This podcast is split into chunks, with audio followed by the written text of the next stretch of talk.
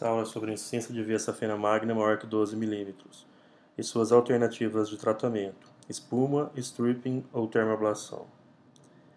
Não tenho conflitos de interesse neste tema. Apresento uma fem paciente feminina, 61 anos, sintomática CEAP3, que o membro inferior direito, as varizes evidentes, no mapeamento ecodoppler, refluxo da safena até um terço proximal da perna, e os diâmetros: junção safeno-femoral 12,4, médio de coxa 10,2, joelho 8,3, médio de perna 3,2 e tornozelo 3,0. Então aqui uma representação pré-cirúrgica, é, demonstrando com demarcação prévia com caneta, demonstrando que a safena com refluxo, é o ponto de transferência para as varizes na perna. Então, as alternativas de tratamento, num caso desse, espuma, stripping ou termoablação. É, correlação de diâmetro e volume de refluxo. Então, foi proposto que as veias safenas magnas de calibre menor ou igual a 5,5 mm teriam pouca probabilidade de apresentar refluxo hemodinamicamente relevante. Por sua vez, as veias maiores que 7,3 mm muito provavelmente apresentaria refluxo mais significativo. Também que veias calibrosas é, são mais suscetíveis às falhas terapêuticas e à recanalização, que é um exemplo de uma veia calibrosa aneurismática na junção safeno-femoral.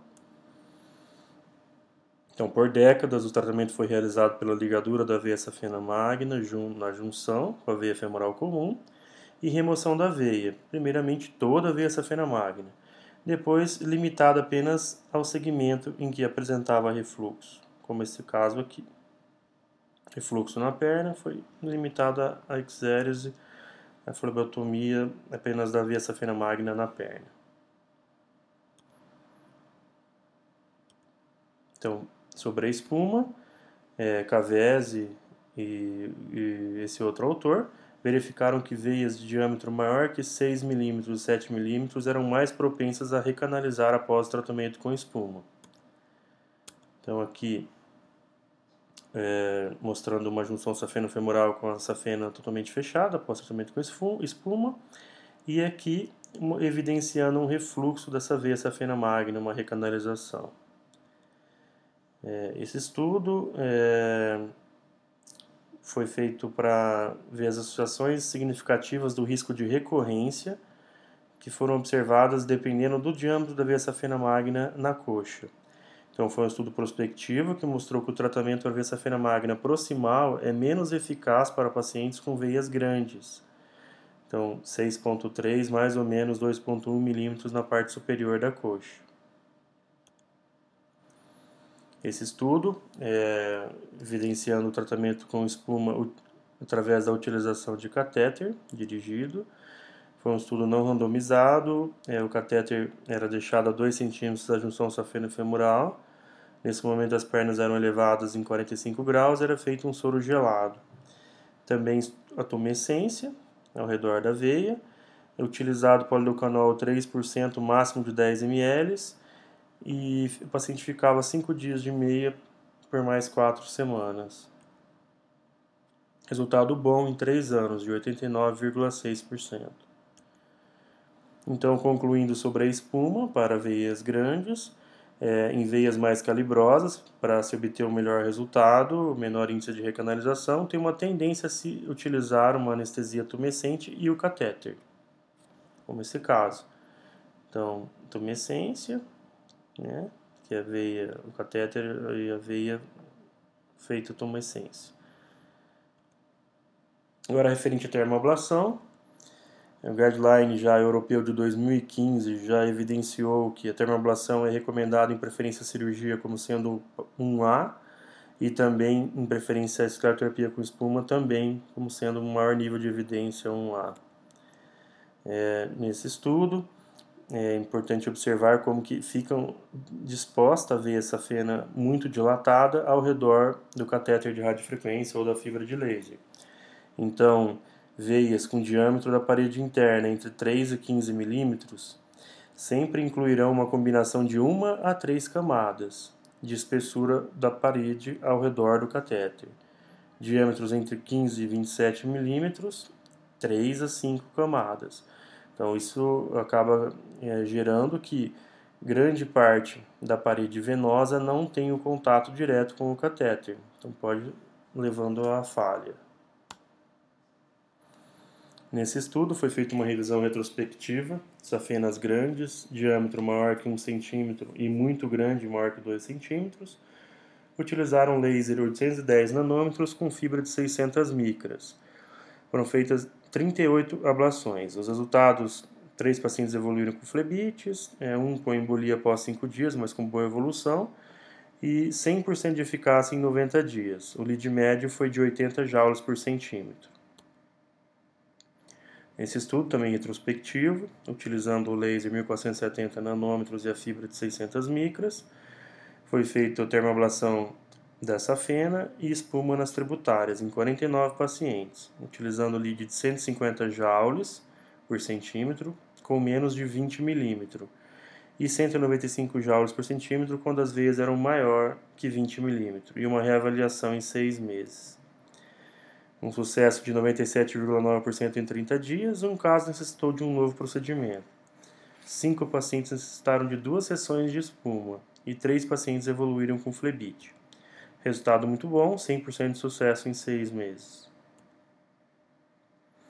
Esse estudo, com o objetivo de avaliar a eficácia do laser 1560 nanômetros no tratamento da fena magna proximal com grandes diâmetros. Então, diâmetro médio de 22 e as variaram entre 15 e 34 milímetros, em 88 pacientes. O grupo 1 foi feito EVLT mais acrosectomia, 90 joules por centímetro de lead. O grupo 2, EVLT sem levar em conta o diâmetro da veia safena magna, 90 joules por centímetro também. E o grupo 3 levando em conta o diâmetro, então quando era 15 a 20 milímetros, 100 joules. De 20 a 30 milímetros, 150 joules por centímetro. Então, o grupo 1 e o grupo 3, 100% de oclusão em curto prazo. O grupo 1 é da crossectomia, o grupo 3 é o que levou em consideração o diâmetro. O grupo 2, que não levou em consideração o diâmetro, 13, usou o mesmo lead, 90 joules por centímetro. 13,3% dos pacientes necessitaram de procedimento de EVLT complementar. Conclusão, o EVLT 1560 nanômetros é eficaz, tratamento de fena magna grande, de grandes diâmetros num terço proximal, porém faz necessária uma adaptação no lead, uma maior energia. Esse estudo é, foi sugerido que o diâmetro da veia safena por si só não deve ser considerado um fator de exclusão para o tratamento com laser. Veias maiores ou segmentos dilatados que evidenciarem o sinal do sorriso na compressão, no momento da compressão, podem ser tratados com laser com oclusão bem sucedida a curto prazo usando técnica de múltiplas passagens, visando a expor a circunferência total da veia, da parede da veia. Então, nessa veia, apenas parte da parede, nessa né, veia que exibe esse sinal de sorriso, apenas parte da parede pode ser adequadamente tratada em uma passagem única da ponta do laser. Então, sugere múltiplas passagens. Referente à radiofrequência, esse estudo é, objetivo de ver a, de a taxa de oclusão das veias safenas magnas maiores que 12 milímetros, não houve diferença estatística nos resultados em relação à taxa de oclusão e efeitos adversos das veias menores.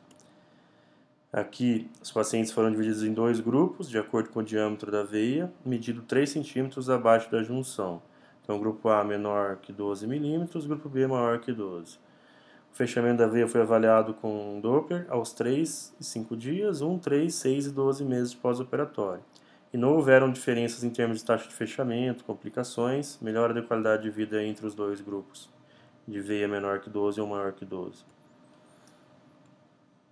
Então, a comparação do laser com a radiofrequência, 120 pacientes, veia safena magna maior que 10 na junção, 60 para cada grupo.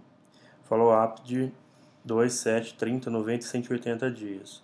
Não houve diferença estatística em relação à dor pós-operatória, morbidade, tempo de retorno às atividades diárias e o trabalho.